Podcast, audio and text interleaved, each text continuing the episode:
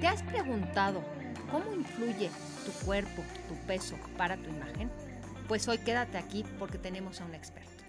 Yo soy Carolina Abejar y estás aquí en nuestro programa Imagen Luego Existo en nuestro gran canal de Mood TV y hoy tenemos un gran invitado justamente para ti. Él es Jaime Villarreal y déjame presentarte. Él es fundador y director de la revista digital Corpo Sano desde el 2011 la cual es la más grande del mundo con los temas de ejercicio, nutrición y salud. Jaime es un promotor de los buenos hábitos, la comida natural y el ejercicio físico como, parte de una vida saludable. A través de su eh, programa Pequeños Cambios, Grandes Resultados, transmitido en Facebook, ha llegado a más de 3 millones de personas en todos los países. La revista Corpo Sano ha logrado reunir a cientos de especialistas en temas con el objetivo de dar a la audiencia la mejor información sobre ejercicio, nutrición y salud, así como motivación, belleza, sexualidad y temas afines. Jaime, gracias por estar hoy acompañando. Al contrario, gracias, Caro. Es un placer. Eh, a mí me parece un tema interesante porque yo toda mi vida me he peleado con el peso. Yo he sido gordito toda mi vida, siento que soy un gordito en recuperación, no bajo la guardia me parece que, es un tema también de salud, es un tema de salud mental, es un tema de salud social y evidentemente es un tema de salud físico que se ha descuidado mucho. Y me preocupa que las personas no entienden cuál es la causa, la causa de la obesidad, la causa de que tengamos pancita, lonjita, como le llamamos cariñosamente a estas características. Me parece que es un problema de comunicación y de información. En las escuelas no hay información sobre nutrición y esto termina afectando la, salud de las personas, incluso a nivel social. La gente se aísla, eh, se viste mal definitivamente porque, bueno, ustedes han visto cómo prolifera las tiendas para, tallas grandes. Es toda una tendencia económica, hay toda una economía de, tallas grandes y, es algo que deteriora la vida de las personas. Yo no creo en los gorditos felices. Ok, y quiero hacer una pausa aquí porque ahorita están viendo a Jaime que la verdad él dice que es un gordito recuperado. Yo a Jaime lo conozco, tengo la fortuna de conocerlo desde hace mucho tiempo. Me hubiera encantado el que hubiera podido enseñar el antes y el después. Yo he visto a Jaime eh, eh, eh, hace un tiempo empezamos, yo empecé teniendo el gusto de poder colaborar en, en, la revista y ahí él tenía, ¿cuántos, cuántos kilos tenía? Pues llegué a más de 100 ya no quise contarlos. Eh, ahí paramos. Ahí paramos. Y la, verdad es que contarlos también no tiene mucho sentido. ¿eh? Es cómo se siente uno. Eh, hay toda una industria de básculas y, la gente mide su peso, pero en realidad me sentía mal. Digamos que me, sentí mal toda mi vida. Llenaba la ropa.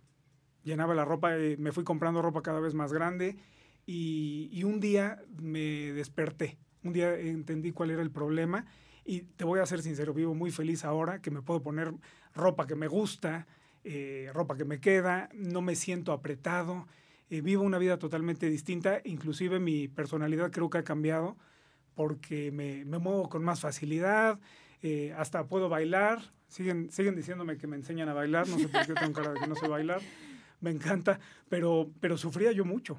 Mucho, mucho. Y socialmente también. ¿eh? Uno no se da cuenta cuando vive ahí. Claro, yo creo que, que, tiene, el impacto tiene que ver con la seguridad y con la confianza. O sea, aunque lo que bien dices, eso de gordito feliz, yo creo que es un mecanismo de defensa. Realmente creo que, que cuando no, no cuando ya no quieres hacerle caso a tu peso, ya entonces empiezas a poner todos los pretextos del mundo e inclusive dices que eres un gordito feliz.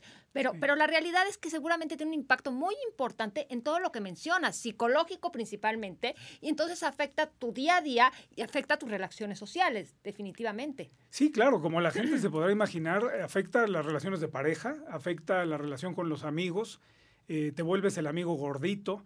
Eh, y, es triste porque ahora todos son gorditos. Eh, tú, sales a la calle y ves a 7 de 10 personas con un problema serio de obesidad. Eh, ya no lo vemos incluso, pero sí se vuelve un problema social definitivamente. ¿Y crees tú que es desinformación? Que lo que está pasando es que nos está faltando educación alimenticia o a lo mejor hay y es, es muy complicada. ¿Qué crees tú que es lo que realmente está pasando? Se ha vuelto complicado. En realidad no debería de ser porque el ser humano sabe qué comer.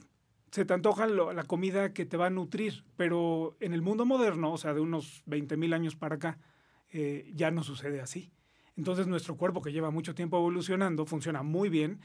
estos instintos que nos llevan a acabarnos una caja de galletas, eh, a buscar comida dulce, son unos instintos maravillosos. Pero la comida actual, es decir, las galletitas, los pasteles, toda esa comida que todo el mundo sospecha que no es la más saludable, todos sabemos, tenemos una muy buena idea de cuál es, eh, esa comida nos hace comer de más. Y la gente está acumulando pocos gramos todos los días. Y, después de 10 años, eh, dices, ¿por qué, ¿por qué peso 10, 15, 20 kilos más? Porque, te echaste una gotita todos los días. Una gotita. Eso es, es, una galletita lo que hace falta todos los días para que después de 10 años tengas 10 kilos de grasa adicional en tu cuerpo. Y eso no es lo más preocupante. Lo más preocupante es la salud en las células. Tenemos una mayor incidencia de cáncer, evidentemente de diabetes y de hipertensión. Pero también eso deteriora la calidad de vida de las personas porque hay demencia senil en etapas muy tempranas y esto se debe a la mala alimentación y no nos damos cuenta. Vamos al supermercado, echamos al carrito los productos que, más nos gustan. Creo que eso hacemos todos. La comida que se nos antoja. Si dice que es saludable, pues con más razón. No, nunca investigamos si es o no. Y terminamos comiendo rico, sintiéndonos más o menos bien, más o menos mal. Y lo que me preocupa es el paso de los años.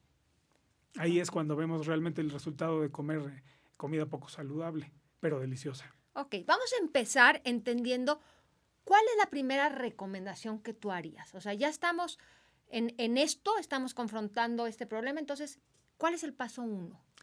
El paso uno es tomar conciencia del problema. De, eh, no, no decir que somos de huesos anchos o que es, eh, así es mi familia, ¿verdad? E, eso no es válido porque realmente hay un problema de entorno, un problema de alimentos. Entonces el primer paso es reconocer que hay un problema decir, eh, tengo un problema y necesito ayuda porque evidentemente alguien que lo tiene no ha podido solucionarlo solo. Entonces hay muchos recursos para solicitar ayuda.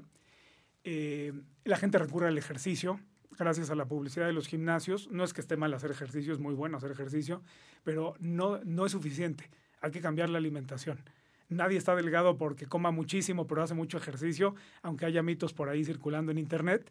Eso no es cierto. La gente eh, los atletas, por ejemplo, comen mucho, pero tienen un gasto calórico impresionante, ¿no? Miles y miles de calorías en cada entrenamiento. El, el, ejercicio no es suficiente. Necesitamos reconocer que la dieta debe ser cambiada y, y, debe ser cambiada permanentemente. Eso no le gusta a nadie. A nadie le gusta dejar. usaste una palabra que ya nos empieza a dar escalofríos. A mí las palabras de siempre y nunca, cuando caemos en eso, ok, entonces hay que hacer un cambio y vamos a verlo, si te parece, no como como una rutina sana, como algo que va, una implementación, porque además veo esta parte de que tú dices pequeños cambios. Claro. Ok, paso número dos, ¿cómo meto estos pequeños cambios para que no sea abrumador? Porque ya, seguramente ustedes que nos están oyendo y yo ya me puse nerviosa con el para siempre. Sí, eh, eh, el cambio pequeño consiste, por ejemplo, en sustituir un postre por una fruta las frutas son deliciosas. A la mayoría de la gente le gustan, todos tenemos una fruta que nos gusta. Es, una es un buen sustituto, eso no le cuesta trabajo en general a la gente. Eh, hay una resistencia del cuerpo. Eh, dice, oye, ¿dónde estaban esas mil calorías de la rebanada de pastel de chocolate? El cuerpo a los dos o tres días te la pide. Entonces, sí cuesta trabajo. Es un mito que, sea muy fácil. Eh, lo hablábamos un poquito antes de salir al aire. Sí cuesta trabajo porque además debe ser sostenible, que es una palabra un poquito más suave y elegante que, permanente. Pero la verdad es que si, si hacemos unos cambios y después los revertimos o los eliminamos, o para decirlo más fácilmente, regresamos a lo que hacíamos antes. Y yo le voy a poner el famoso rebote. Vamos a rebotar, por supuesto. Sí, la gente quiere hacer una dieta de un mes o dos meses, pocos aguantan dos meses, muy restrictiva, eh, con pocas calorías y a veces pocos nutrientes, lo cual no es bueno. Y después de dos meses esperamos el momento de volver a comer como comíamos antes pensando que se va a estabilizar el peso y no sucede así. Volvemos a tener los resultados que teníamos antes en poco tiempo. Ok, entonces ya hicimos conciencia y hablábamos de estos pequeños. Eh, más allá de que tú me des una dieta, porque específicamente sé que no vamos a hablar de dietas, si están esperando eso, no es exactamente, sino vamos a hablar de estas conductas y de lo que a través de tu experiencia vivida y, con tu revista de lo que has visto en todos estos años, ¿qué, ¿qué has aprendido que puedas compartir? Dinos esos secretos. Sí, bueno, los grandes secretos es hacer algo, uno de los grandes secretos es hacer algo que te guste. Si la gente lleva una dieta que no le gusta, que es muy común, la gente se castiga con dietas que no le gustan, vamos a abandonarla. Vamos a abandonarla porque es un esfuerzo muy grande, por eso, por eso lo de pequeños cambios, porque hacer grandes cambios, todos los hemos hecho al comienzo del año, me atrevo a decir que todos hemos dejado de fumar, nos hemos levantado temprano, cualquier hábito de este tipo, pero lo, abandonamos porque es un gran cambio y el cuerpo tiende a resistir estos cambios. En cambio, cuando hacemos algo pequeño, eh, es fácil de manejar, ¿no? Entonces, eh, creo que el gran secreto es hacer algo manejable y algo que nos guste. Comer comida saludable que nos guste, comer comida que disfrutemos. Eh, sí, claro, el pastel de chocolate se disfruta más que la fruta. Yo creo, ¿no? Pero, pero sí, sí creo que debemos empezar poco a poco. ¿Crees que funcione? Y cuando hablas de pequeños cambios, y yo pensando, yo no soy mucho de pastel de chocolate, pero tenía una gran adicción a los refrescos estos que además dicen light, que ahorita vamos a hablar qué tan reales son, que ya sé que no son mucho. ¿Podrías, ¿Podría ser que en vez de tomarte cuatro, empieces a bajarlo a uno? Sí. Y entonces, eh, eh, en vez de ser tan restrictivo, ayuda a que empecemos a hacer esos pequeños cambios o, o de plano sí hay que quitar algunos y hacer pequeños cambios en otros. Yo no creo que la moderación sea la solución en cuanto a la forma de comer, porque es fácil que volvamos a comer mucho. Los productos, incluyendo los refrescos, están diseñados para aumentar el consumo. Eh, es una cuestión comercial evidente. Em, y a todos nos ha pasado que dices, ay, ya me tomé otro refresco, yo me quería tomar uno y terminé tomándome tres. Bueno, está científicamente diseñado para eso. Tiene la cantidad exacta de azúcar, de acidulante, de, de, sal, incluso, de saborizante, y la publicidad nos hace pensar que nos hace felices. Y se parece, ¿verdad? Te tomas un buen refresco frío y. ¿De cuál refresco estarán hablando? Creo que me, me leíste la mente. Todos, todos los refrescos. Y, y, también el mito de los alimentos light, ¿no? Que son alimentos en general de bajo valor nutricional. Y, pareciera una buena opción a un, a un refresco con todos sus. Eh, o un alimento con todas sus calorías pero la verdad es que termina engañando a la boca, engañando al cerebro, y el cuerpo dice, ¿dónde está la energía que me prometió ese sabor? Entonces estamos tomando algo que tiene mucha energía, según la boca, según el sabor, parece que tiene mucho azúcar, pero a las células no llega, entonces despierta ansiedad. El, cuerpo, el cuerpo dice, ¿dónde está? Si acabo de comer. A todos nos ha pasado que acabamos de comer y dices, tengo hambre todavía, no puede ser. ¿no? Si comí muchísimo. Bueno, es que hay mecanismos de, recompensa en el cerebro que te hacen repetir conductas. Y entonces, lejos de ayudarte a bajar, esos productos light te hacen consumir más. Yo digo que sí. Porque además nos confiamos, ¿no? Vemos el empaque que dice bajo en grasa y, y decimos, no, pues si no tiene grasa puedo comerlo libremente pero el contenido de carbohidratos, los carbohidratos también aportan energía. Las grasas, las proteínas y los carbohidratos. Entonces la gente termina acabándose el bote de helado porque dice sin grasa. Sí, pero pero los carbohidratos se convierten en grasa. De hecho, la grasa que tenemos almacenada los seres humanos, todos tenemos almacenado grasa en el cuerpo, eh, viene también de las proteínas y de los carbohidratos. La gente cree que es la grasa que come y no es cierto. Mucha gente no come grasa y vive a dieta, pero come muchos carbohidratos pensando que no engordan y ahí tiene un problema, ¿no? Ok, ok. Bueno, entonces, eh, ya entendimos que esto de, tratar de buscarle balance no funciona. ¿Qué has hecho tú? Y, quiero que, empecemos con tu ejemplo, porque, porque tú eres un ejemplo vívido. ¿Qué hiciste tú? ¿Cómo lo hiciste tú? ¿Qué podemos hacer nosotros ahora? Lo que podemos hacer es querer más a nuestro cuerpo. Empezar por ahí porque todos queremos me atrevo a decir que todos queremos otro cuerpo. Algunos quieren ser más altos, otros quieren tener los, ojos más claros, eh, nos gustaría tener la cintura más pequeña o las piernas de otra forma. Eh, tenemos esa costumbre de querer parecer artistas de cine o de modelos de Los revistas. Los estereotipos estos que nos ponen ahí. Y, como tú bien sabes, cada cuerpo es único y cada cuerpo tiene rasgos que se pueden destacar y que nos hacen ver bien. Si eres bajito, si eres alto, eh, hay gente muy alta, muy acomplejada, ¿verdad? Y los ves encorvados porque quieren ser más bajitos. Los bajitos le hacemos así, ¿verdad?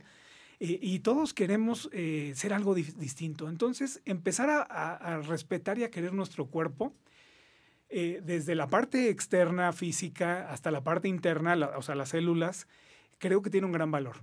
El dejar de castigarnos con dietas horribles, el dejar de castigarnos con fajas y con tratamientos, y hay operaciones incluso que modifican el cuerpo. Obviamente hay que respetar la decisión de cada persona de hacer lo que quiera con su cuerpo, pero hay gente que verdaderamente se lastima con tal de parecer algo que no es, tal vez. Y lo que sí puede hacer, no lo hace, como cambiar la alimentación. Eso todos, todos lo podemos hacer. Ok, y esta parte me parece esencial. La, eh, eh, la autoaceptación, porque ninguna dieta te va a llevar a la realización. Ninguna dieta, si tú estás inconforme con quien tú eres, cambiar y modificar tu cuerpo a lo mejor podría ayudar, pero no va a solucionar. Necesitamos empezar sabiendo quiénes somos y, me atrevo yo a decir como consultora de imagen que hay que buscar qué sí tengo bien, que hay que, destacar aquellos, estar buscando dentro de nosotros, porque además hay una realidad. Cuando yo descubro, me puedo agarrar de eso que sí me gusta y dejarme de castigar y dejarme de, de flagelar diciendo, ahora voy a hacer la dieta y bien restrictiva y no voy a comer ni un gramo de azúcar en un mes, cosa que es irreal, o sea, porque, porque entonces te vienen unos bajones tremendos y no logramos.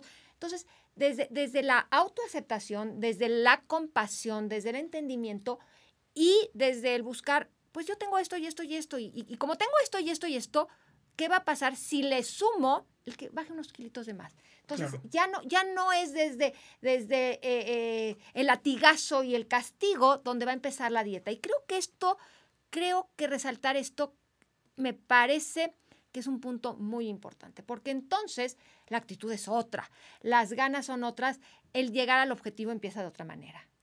Sí, y la gente se equivoca cuando piensa que tiene malos hábitos. La gente se culpa a sí misma y dice, es que yo como mucho porque no me puedo controlar. Los productos que nos venden están hechos para que no te puedas controlar. Esa es la verdad. Eh, algunos ya lo sabían, otros ahora ya lo saben, pero los productos están hechos para que no te puedas controlar, para que sigas comiéndolos.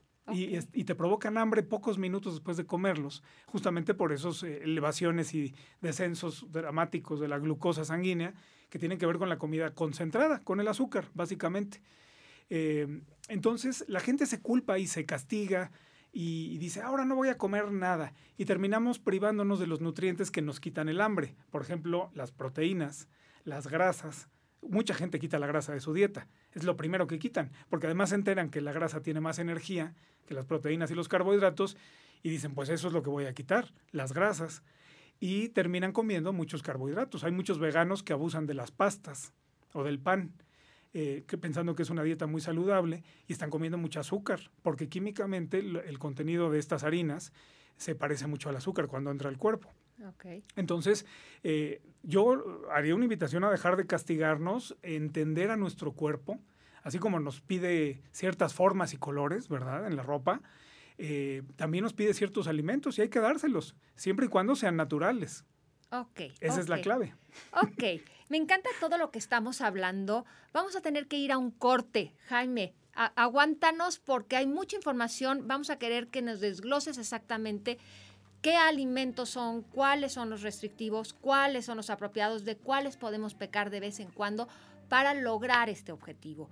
Quédense con nosotros, estamos en Mood TV, en este, nuestro canal Imagen Luego Existo con nuestro invitado. Vale la pena, eh, eh platícales tus redes sociales y Corposano, ah, ¿dónde los puedes, lo pueden encontrar? Gracias, en, en internet www.revistacorposano.com es eh, el blog, ahí están los artículos. En Facebook estamos como Revista Corposano. Y yo tengo un canal de YouTube que se llama Vive Mejor con Jaime Villarreal.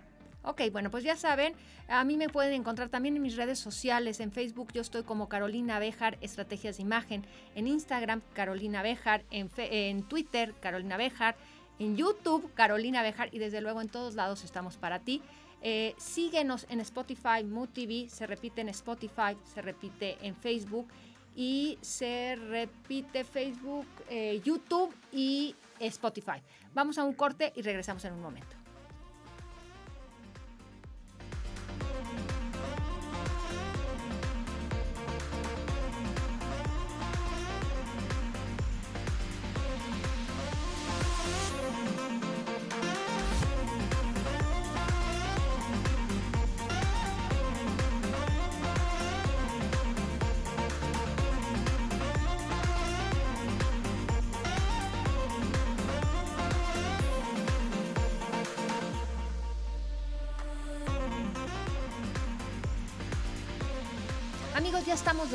Aquí, perdón, con nuestro invitado Jaime Villarreal, que en el corte le estaba diciendo, vamos a entrar en materia, vamos a empezar a decir qué sí, qué no, por qué sí y por qué no. Entonces ayúdanos a entender qué, qué alimentos sí, qué alimentos no, pero el por qué, para que nosotros empecemos a tener este conocimiento y esta conciencia.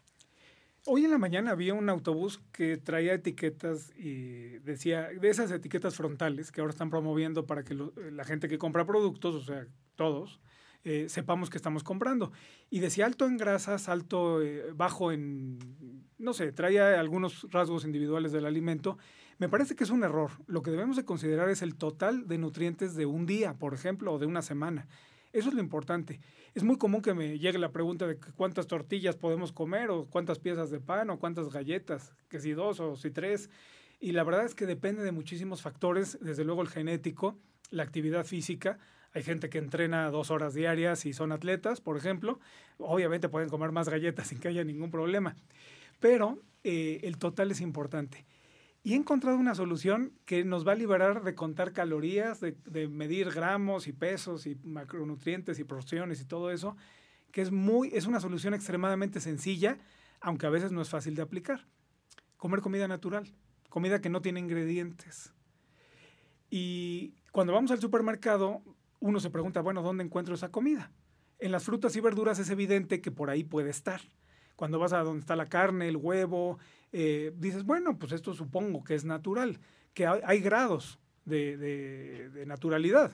Eh, la carne, por ejemplo, ha sido alimentada con granos, entonces tenemos carne de un animal que pues no es tan natural y las células que estamos comiendo, porque finalmente es lo que hacemos, tampoco son tan naturales. El huevo con el huevo pasa exactamente lo mismo. La gente ha visto el huevo orgánico, el huevo de gallinas de libre pastoreo, intentos por hacerlo más natural. Pero la gente sigue combinando alimentos naturales con alimentos procesados porque estamos inundados de ellos. Eh, no, no conozco a nadie que en su casa tenga solo comida natural. Tendría cuatro refrigeradores llenos de verduras y de frutas, y de carne, y de huevo, y de nueces. Eso es lo que tendría. Y, creo que ustedes tampoco conocen a alguien que, que tenga pura comida natural. Entonces, realmente es difícil combinarlas. Es muy difícil porque los alimentos siguen mejorando en cuanto al sabor en cuanto a su capacidad de atraparnos. El concurso, yo le llamo, por hacer la galleta más sabrosa de la tierra, continúa. Y lo están ganando varias empresas y, están compitiendo unas con otras. O sea, el problema no va a detenerse. La comida cada día va a ser más rica. Ok, ok. Entonces, decías que las comidas naturales. ¿Y, ¿Y, cómo combinamos? ¿Cuál era el secreto? El secreto es no hacerlo diario. En mi opinión y, mi experiencia es que podríamos combinar una alimentación saludable con una galletita, un pastelito de vez en cuando. En mi opinión no funciona. No funciona porque nos vuelve a atrapar el alimento que, tiene un estímulo. Le llaman estímulos eh, supernaturales. Estímulos que sobrepasan la capacidad de nuestro sistema de recompensa. Y, y, nos atrapan, literalmente nos atrapan. La gente comienza comiendo una galleta y termina comiéndose una caja. Eh, eso pasa con muchas sustancias que venden y que consumimos los seres humanos, pero pasa con la comida también. Entonces, eh, mi recomendación es vivir muchos días con alimentación natural. Suena algo extremo, yo lo sé, pero funciona maravillosamente bien. Tú comes durante varios días comida lo más natural posible, sin obsesionarnos y sin frustrarnos porque la gallina fue alimentada con granos, eso no pasa nada, ¿verdad? Luego la gente está obsesionada por el huevo perfecto y la nuez perfecta. No, la comida orgánica es mejor, evidentemente, la de libre pastoreo, pero no pasa nada. Lo más natural posible. Y dejar estos, eh, esta comida de confort o esta comida eh, que no es saludable para un día a la semana, un día cada dos semanas. Sé que suena extremo, pero es un consejo que le puede servir a mucha gente. Combinarlo dentro del día, de cada día, no, no funciona. No va a funcionar. Ok, a ver. Eh, si yo tengo una ensalada, no le debo poner aderezo, le pongo mejor limoncito. Sí, mucho mejor. ok. Si tengo una carne, eh, ¿tiene que ser magra, sin grasa o no va tanto por ahí? No va tanto por ahí. La grasa, la grasa ha sido mitificada, ha sido... Nos engañaron, vaya. Eh, está identificado el estudio científico de un, de un médico, creo, Ansel Keys, Ansel con C, Keys como llaves en inglés se popularizó este estudio en los 50, en los 60, eh, tal vez en los 70, realmente no es relevante la, eh, la década, fue hace mucho tiempo, y nos hicieron creer que las grasas engordan y nos hicieron creer que las grasas tapan las arterias. Y esto no es cierto. Lo que tapa las arterias es la inflamación crónica, producida por una alimentación deficiente, por ejemplo. Una, una, persona que come grasas saturadas artificialmente, grasas trans o grasas hidrogenadas, que pueden ver en las etiquetas, van causando una inflamación crónica que se siente como una dificultad para respirar, eh, cansancio, mareo, eh, baja energía. Es difícil identificarlo, pero eh, empieza a causar una, inflamación crónica en venas y arterias. Finalmente eso es lo que, lo que causa problemas, junto con mil síntomas que no vale la pena. Pero entonces la carne con grasa, no, grasa no tiene problemas. Ok. Sin problema. Una sopa de verduras, hay que tratar de hacerla con un consomé natural. Sí. Eh, ¿Qué otra cosa? Y podemos, dices tú, que a lo mejor de lunes a sábado tratar de hacer esto y el domingo se vale pecar. Sí, se vale pecar. Yo creo que además es bueno porque yo también he identificado una razón por la que la gente no quiere hacer cambios. Cuando te dicen que la dieta tiene que ser sostenible, permanente y para toda la vida y, o cualquier otro eufemismo, la gente dice, no, yo no, yo no le entro a eso. Mejor lo pospongo hasta enero. Total, ya viene que ya viene el, el los chiles en hogada, el pan de muerto y el no sé qué. Ya viene todo eso y eh, la gente dice, no, mejor en enero. En enero dicen que mejor para las, después de las vacaciones y así nos vamos. Eso nos pasa a todos. Y, y, parte de la razón es que pensamos que ya no, todos sospechamos que hay cosas que no deberíamos de comer. Y literalmente hay comida que no deberíamos de comer. Por ejemplo, la comida que tiene grasas trans, miles y cientos de miles de productos eh, tienen grasas saturadas artificialmente, grasas hidrogenadas o parcialmente hidrogenadas, así las ven en las etiquetas. Eso no lo deberíamos de comer. La verdad es que eso nos daña y literalmente nos mata, aunque tome muchos años. ¿Cuáles son? Dame un ejemplo para aquellos que no entendamos exacto. Grasas trans. Eh, pan industrial, pan de panadería, eh, sí, el que venden en el supermercado también, galletas y crema de cacahuate, por ejemplo, ahí lo pueden ver en la etiqueta. La crema de cacahuate se separa, se separa el aceite de los sólidos del cacahuate, se ve horrible, hay que revolverlo. Eh, si no tiene azúcar y no tiene estos eh, estabilizantes, le llaman los productores de alimentos, eh, es un producto bastante malo y la gente no lo compra. Cuando le pones aceite vegetal hidrogenado, 1 o 2% típicamente, queda una masa homogénea. Si le pones azúcar, queda delicioso, ¿verdad? Y los consumidores, eh, pues nos vamos por el producto que más nos gusta. Rara vez leemos las etiquetas o pensamos en qué nos estamos comiendo. Pero la crema de cacahuate es un eh, ejemplo típico de grasas trans. Y el pan, el pan y las galletas. Ok, ok, ok. Y, no se nota esa inflamación. O sea, uno come una galleta y dice, no, pues me siento bien. Pero después de 20 años hay problemas de salud serios y problemas de imagen también, ¿no? De imagen propia miles de mujeres, no, miles no, millones de mujeres sufren todos los días porque no les gusta su cuerpo. Y en parte tiene que ver con la alimentación. Ok, entonces podemos pecar, pero tratando de evitar estos alimentos que eso sí son así como que hay que estar muy conscientes que son los que más daño nos da. Yo los consumo y los consumo regularmente, pero no diario. Sigo esta regla, yo le llamo la regla de 90-10. 90%, del tiempo como como cavernícola, es una expresión chistosa que se le queda mucho a la gente y el 10% del tiempo como lo que sea. Lo que sea. Y eso me permite seguir mi dieta toda la vida. Ok, y, creo que, que, acabas de decir algo que se vuelve mucho más fácil. Ese 90%, y haciendo esta mención de cavernícola, ¿qué había en las cavernas? O sea, éramos recolectores, había comida sana, había que ir a cazar, había que ir eh, por el pescado, había que cazar el mamut. Entonces, ahí está el secreto, ¿no? Creo que acabas de dar la clave 90% somos cavernícolas, podemos, tiene que haber eh, la cantidad de, eh, siendo cavernícola, ¿influye o no influye? No, no, es maravilloso. Eh, por un ejemplo, las verduras.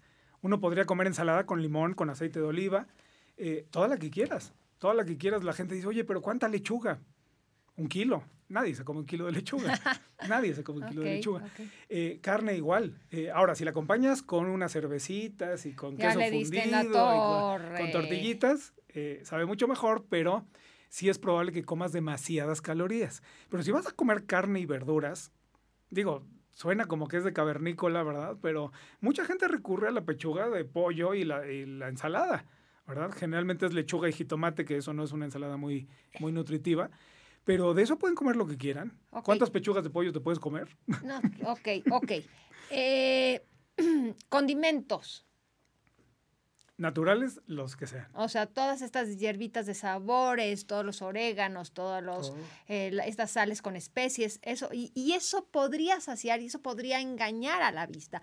Hacer eh, salsas, purés y esto que vienen de esos naturales también podrían ayudar. O sea, no necesitamos comer espantoso porque No, eso es lo que pasa. O sea, la pechuguita asada así, pues un día es gracia, dos es, eh, empieza a, a- a no gustarnos y la para el tercer día ya es una desgracia.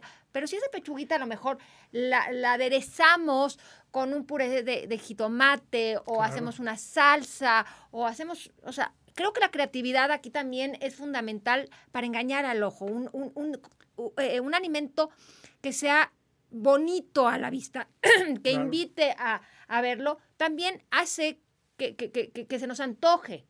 Y tienes toda la razón. eh, eh, esa es la clave, que, que se nos antoje, que nos guste. Eh, mucha gente me pregunta, oye, ¿cómo puedo hacer un pan saludable?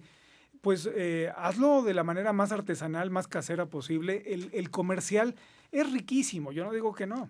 Eh, llevan años eh, mejorando la receta, pero es muy poco saludable en general el pan que venden, se parece mucho al azúcar. Eh, lo que tú dices de engañar a- al, al ojo es, es muy bueno. Eh, podemos comer una hamburguesa, ah, las he visto con estos hongos grandes, no me acuerdo del nombre, tiene un, un- es un hongo muy grande que parece una tapa de hamburguesa. Sí, sí, sí. Es una forma de engañarnos y también hacer pan con harina de almendras. Yo la hago en casa con un procesador de alimentos. Hago mi harina de almendras, le pongo huevo, mantequilla, hago mi propio pan. ¿Mantequilla sí se puede? Mantequilla sí se puede. De hecho, fíjate, pasó algo curioso. En los 90 se popularizó una marca, no, no tiene sentido decirla, que no era mantequilla. La que dicen que la que mantequilla que no, es mantequilla. creer- podía- sí, no, que puedes, no podías puedes creer que es mantequilla. Ajá, ¿esa se puede? Eh, esa es grasa vegetal hidrogenada al 100%. O sea, esa no se puede. Eso es exactamente lo que uno no debe comer. Esa es la que no se puede. y la comimos durante toda la década de los Sí, 80 claro. y parte de los 90. Ok, Eh, es muy mala. muy mala, muy mala. ok. Eh, no hay varias marcas, ¿no? No solamente hay una. Pero eso es lo que usan para hacer pan industrializado, por ejemplo. ok. Es mejor que si vamos a cocinar, cocinemos con Mantequilla. mantequilla. Mucho mejor. Ok. Ahora, cuidar no quemar los aceites, porque si no, eso que hacen en las fábricas de hidrogenar los aceites vegetales, el aceite de palma hidrogenado, lo hacemos en casa cuando quemamos el aceite de oliva. Eh, también se popularizó hace muchos años el, el uso de aceite de oliva. Es muy bueno crudo, pero cuando lo calentamos y lo quemamos, huele a quemado incluso, eh, le llaman punto de humo, que es muy, una expresión muy sencilla de entender. El punto de humo del aceite de oliva es muy bajo, se quema rápido. Ahora, freír un par de huevos eh, con, con aceite de oliva un minuto no pasa nada. Pero si vamos a freír algo en aceite de oliva, realmente estamos comiendo aceite hidrogenado. Ok. Antes no teníamos problema con eso en la prehistoria, porque pues no, no teníamos tanta tecnología. Pero ahora somos capaces de hacer, eh, por ejemplo, papas fritas. Y yo creo que muchos hemos comido papas fritas de más. Yo, yo el otro día fui a un lugar donde venden hamburguesas y bueno, es enorme el, el envase con las papas fritas. En los cines, las, las, pap- las, Las eh, palomitas que nos comemos. de niño yo no podía meter la mano a la bolsita, no sé si alguno lo recuerda, pero ahora puedes meter la cabeza completa Claro. y te la sacabas porque la ciencia ha avanzado en cuanto a las palomitas, no es broma. El otro día un, un directivo de una cadena de cines me dijo, para mí, para nosotros, las palomitas son una prioridad, Imagínense. imagínense. Y, y ustedes, bueno, tal vez saben que los cines venden más de palomitas y de dulcería que de claro, entradas. de de- entrada, o sea, el, el negocio ahí es la comida. claro. Y yo no puedo comer nada en un cine, por ejemplo. Nada. Nada de lo que venden en un cine lo puedo Claro, comer. porque, porque todo es de estas comidas. A ver, regresando, porque te nos fuiste de repente muy rápido. 90% Es el somos cavernícolas, 10% somos mundanos. Ese 10% hasta dónde, porque también no podemos, o sea, seamos realistas. Si ese 10% se vuelve el 90% de Mm. nuestro consumo, la balanza otra vez no dio. Sí. ¿Hasta dónde? Porque, porque creo que también ahí tenemos un problema. Creo que Sí. ese puede ser el punto débil de todos. Yo desde hace muchos años digo que, de broma, le digo a la gente los viernes, les digo, todo exceso con moderación, que parecería lo que se conoce en literatura como oxímoron, ¿verdad? Es una contradicción. Pero en realidad, cuando cometemos un exceso en la alimentación, a mí me encantan las pizzas, por ejemplo, hay que hacerlo con moderación. Comer pizza diario, ya lo he probado, no funciona para llevar una buena salud, como ustedes imaginarán. Pero eh, comer una pizza de vez en cuando puede llevarnos, por ejemplo, al hospital. La gente que come de manera natural, eh, de manera natural su cuerpo lo protege contra los excesos. Toda la gente que nosotros asesoramos para las, eh, una alimentación más natural, me dicen, oye, me comí una rebanada de pastel y me sentí muy mal. Y le digo, te felicito. Te felicito, quiere decir que tu cuerpo ya te empezó a proteger otra vez. Porque has creado, creaste una tolerancia al exceso de azúcar. Comías pastelitos y galletas todos los días y la primera vez te sentiste mal nada más que no te acuerdas. Y el problema es que nos sentimos muy bien en el corto plazo. Cuando comemos una, una galleta, por ejemplo, una buena mordida, una galleta, delicioso. Pero después de media hora de comer 20 galletas, nos sentimos cansados, nos sentimos hasta con dolor de cabeza y vamos creando esta tolerancia que nos quita esta protección natural. Entonces yo felicito a la gente que lleva una alimentación natural y se siente mal cuando se come cuatro rebanadas de pizza en lugar de comerse una.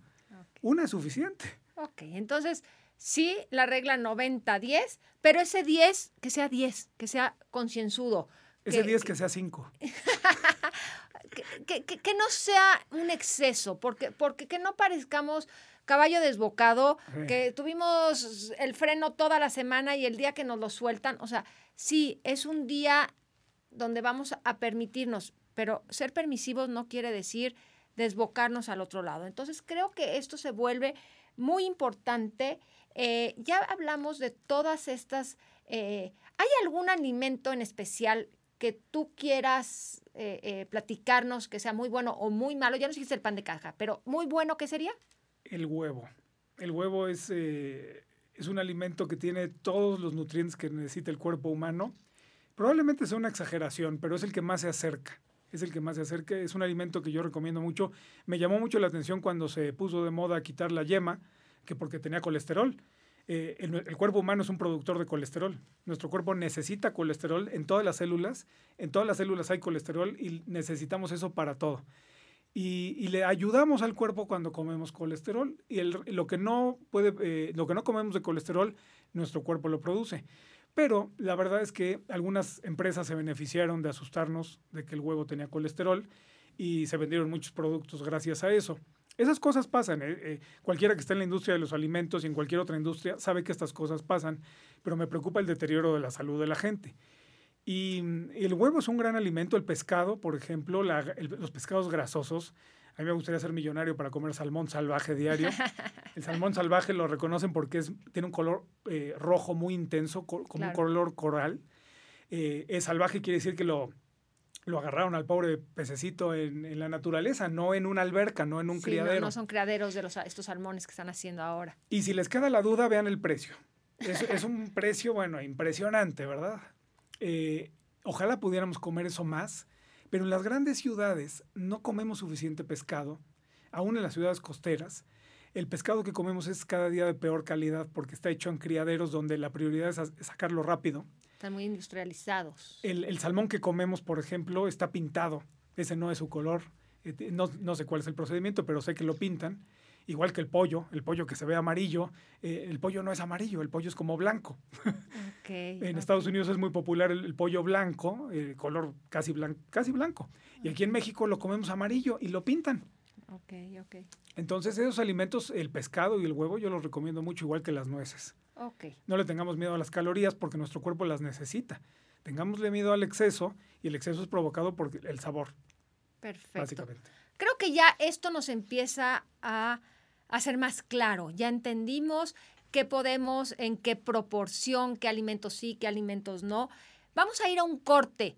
Vamos a dejar el suspenso, vamos a terminar eh, después de nuestro corte platicando más con Jaime Villarreal, hoy nuestro invitado especial, hablando de toda esta parte del cuerpo sano, tu imagen sana. Quédense con nosotros, regresamos en un momento.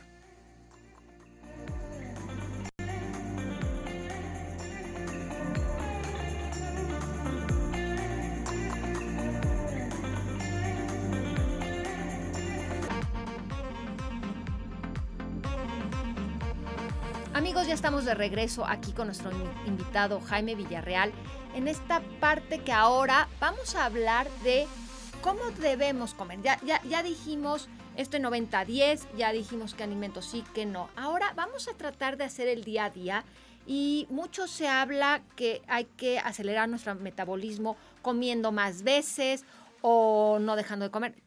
¿Qué sugieres tú? ¿Qué es lo que hay que hacer? Bueno, evidentemente las necesidades nutricionales de las personas pueden variar mucho. Una persona que hace ejercicio puede comer el doble, hasta el doble de una persona que no hace ejercicio. Evidentemente hacer ejercicio físico es muy recomendable para todos. Nuestro cuerpo está hecho para tener actividad física, aunque el mundo moderno no nos lo requiere. Hay gente que se mueve muy poco, trabajamos en una oficina, es mi caso. Eh, yo estoy de pie la mayor parte del tiempo para evitar esto, pero no siempre se puede.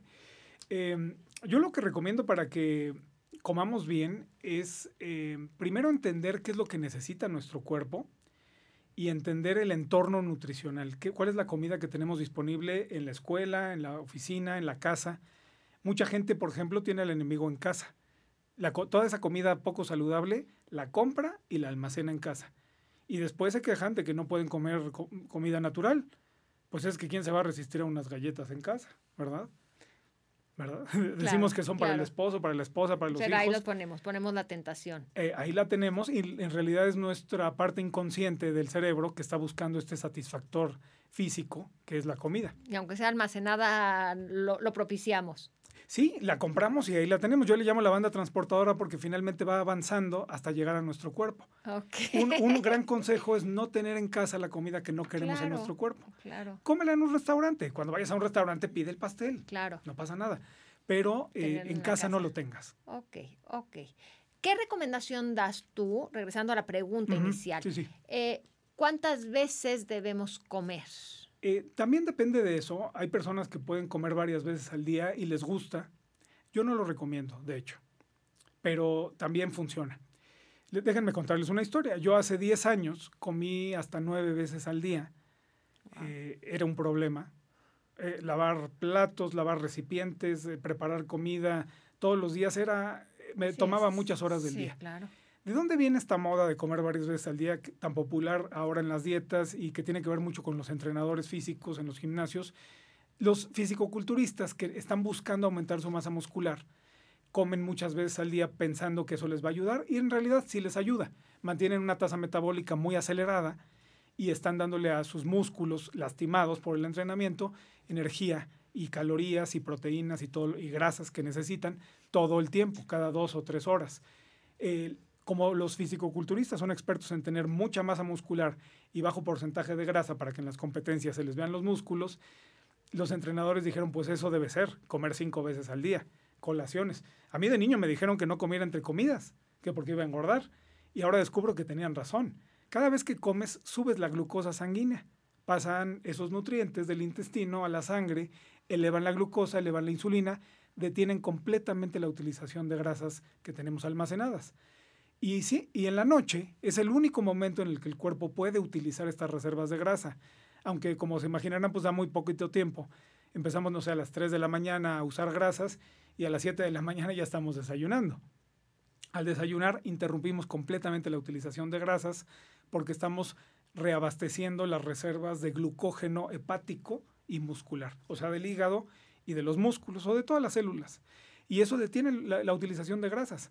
La gente que quiere usar su propia grasa como fuente de energía debería de dejar de comer algunas horas de algún sí algunas horas del día. Eh, esto no suena como algo práctico o algo socialmente aceptable. Yo el otro día fui a una comida y me tomé un café y estuvo un poco raro. Pero la verdad es que extender el tiempo que en el que tenemos la glucosa baja es la mejor forma de utilizar las reservas de grasa. Esto nos remite nuevamente a los cavernícolas. Eh, ellos se levantaban en la mañana, salían de su cueva, ¿verdad? O de donde vivieran, y trataban de buscar alimento. El ser humano no. El ser humano primero desayuna y después va a trabajar, ¿no? Porque es muy conveniente socialmente. Los horarios de comida están dictados por, eh, eh, ya no digo revolución industrial, sino el capitalismo, las oficinas, las fábricas. La gente come antes de ir a la escuela, come en una pausa que hace a mitad de su jornada y después come en casa cuando llega, eh, vuelve a hacer una comida. En muchos países es la comida principal, la comida que haces cuando llegas a tu casa después de tus actividades, pero esto tiene que ver con el reloj, tiene que ver con el trabajo, con la economía, no tiene que ver con la fisiología, nada que ver. Eh, uno debería de comer cuando tiene hambre, pero esto no es muy conveniente socialmente. Pregúntenle al jefe si les gusta, si le gusta que saquen la torta del cajón porque les dio hambre, ¿no? O, en la escuela eh, le, dicen a la maestra de historia, maestra, perdone, pero es que tengo hambre y mi cuerpo me está pidiendo alimento. No, eso no va a funcionar. Entonces, si reconocemos eso, eh, podemos hacer cambios eh, que también sean socialmente aceptables, ¿no? Desayunar si tienes hambre, si no tienes hambre, te aguantas el hambre. Eso es, eso es una cosa muy rara. La gente no reconoce la sensación de hambre, no la sabe manejar. Nos da hambre y dicen, me siento mal. No, no te sientes mal, simplemente tienes hambre. Pero no, no estamos acostumbrados a manejarla. Okay. Nos, nos maneja el hambre. Cuando nos da hambre nos desesperamos. Y nos enojamos, además también tiene que ver con nuestro humor. Si ustedes conocen a alguien que si no desayuna se pone de malas, pues es eso. Y, se, llama cortisol, es una hormona de estrés eh, que ayuda a metabolizar las grasas y también nos ayuda a enfocarnos en conseguir alimento. ¿no? Como el esposo cuando no ha comido, ¿verdad? Que está de malas, la, la señora también está muy de malas porque no ha comido. Es cortisol, es un instinto que nos ha ayudado a sobrevivir durante muchos años, pero que no, no es compatible con la vida moderna. Ok, entonces la realidad es que sí tenemos que, que, que, comer, pero eh, si no tenemos hambre, no obligarnos y no excedernos, porque también eso pasa.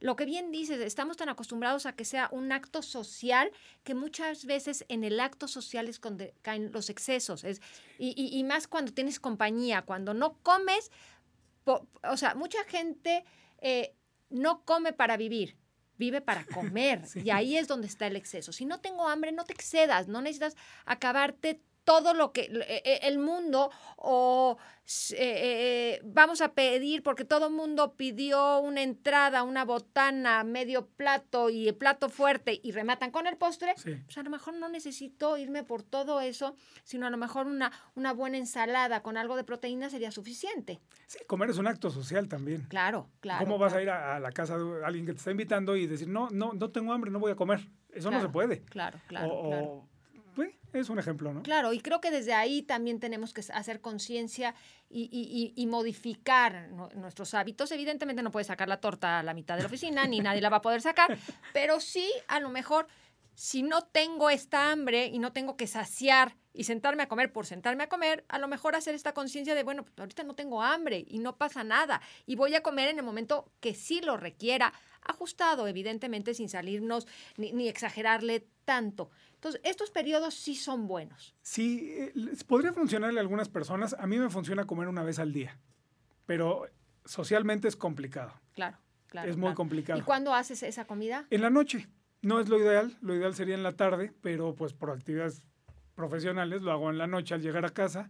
Eh, trato de comer comida natural y se acostumbra uno a eso. Ok, en el día tomas algo de nueces, algo... ¿Nada? ya tu cuerpo ya está totalmente acostumbrado a Me tomó meses acostumbrarme. Claro, no debe Me tomó meses y lo suspendo cualquier día, no pasa nada. ¿eh? Si un día me invitan a desayunar, yo desayuno y y, socialmente hasta, hasta, hasta, lo acepta. Perfectísimo, Jaime. Bueno, pues me encanta todo lo que estamos oyendo. Repítenos tus redes sociales donde pueden tener más información. En mi canal de YouTube, Vive Mejor con Jaime Villarreal y en la revista Cuerpo Sano, en Facebook, en, el blog www.revistacorposano.com. Ok, ¿tu blog sale, tus artículos salen mensuales? Los, la revista sale mensualmente el día 1, ahí la pueden ver en la página, y, los artículos es gratis. Se inscriben, tienen ese gran beneficio. Solo la tienen que leer, ese, es, ese es el costo. ¿verdad? la gente cada vez lee menos, pero cuiden mucho lo que leen, también hay una nutrición de la mente. Claro, este programa, por ejemplo, es un gran programa. Hay muchos, eh, hay muchos videos de gatitos en YouTube, digo yo, que son muy entretenidos, pero que no te dejan nada, ¿no? Entonces también hay que tener cuidado en la calidad de los medios que consumimos. Y bueno, a mí me parece excelente tu programa, aprendemos mucho, lo disfrutamos mucho que también es el secreto que damos al principio, ¿no? Disfrutarlo. Y pues no nada más consumir eh, comida chatarra o, programas chatarra, ¿no? De entretenimiento. Una vez, ¿cómo es? 90 días, ¿verdad? 90 días. 90 días. Se vale los gatitos 10%, 90 vamos a nutrir con cosas informativas que nos dejen, que nos ayuden a mejorar nuestra imagen. Y en eso tiene que ver nuestra apariencia, comportamiento, comunicación, para sentirnos bien, para ser más provechosos, para tener una vida sana. Les agradezco el que nos hayan acompañado primero que nada a ti, Jaime, el que hayas compartido todo tu conocimiento. Él es un, eh, una muestra viviente de esto que habla. Yo lo conozco desde hace mucho tiempo y por eso quise invitarlo, porque él trae toda esta mentalidad, todos estos estudios, todo esto, pero principalmente él lo ha hecho. Eh, lean su revista, la verdad es que tiene cosas muy interesantes, comparte muchísima información, muchísima información bien respaldada, que eso es lo que hablábamos, que es muy importante. Y no me resta más que agradecerles el que, como todos los jueves, me sigan aquí acompañando en nuestro, nuestro programa Imagen Luego Existo, aquí en nuestro canal de Mood TV. Yo también les dejo, les dejo mis redes sociales. Facebook estoy como Carolina Bejar, Estrategias de Imagen. En YouTube, nuestro canal también Carolina Bejar. Estamos en Instagram, Carolina Bejar, en Twitter. Y si alguien quiere ver nuestros servicios, pueden ver nuestra página de internet www.carolinabejar.com. Y recuerden, todos los eh, jueves a las 10 tenemos aquí una cita. Gracias y hasta la próxima.